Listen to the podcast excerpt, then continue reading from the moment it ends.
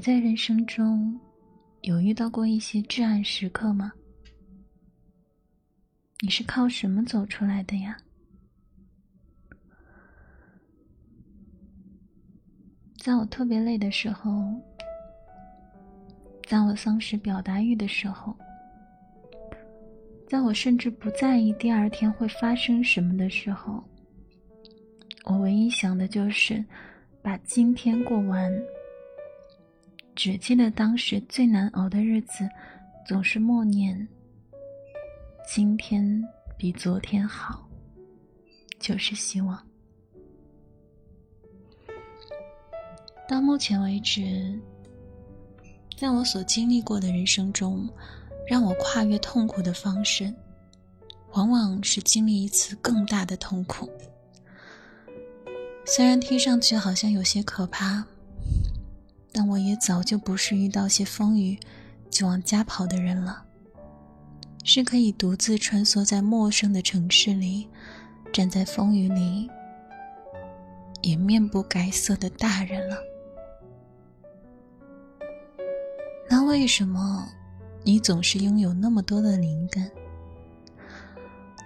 灵感来自于所有的痛苦与折磨。关于幸福，曾把它定义为睡得着觉。我难过了好久好久，好想听听你的过去啊！在我们没有相遇时，你又是过着怎样的生活？去年听着哪一首歌？前年爱着哪一个人？很久之前。就是这样的性格吗？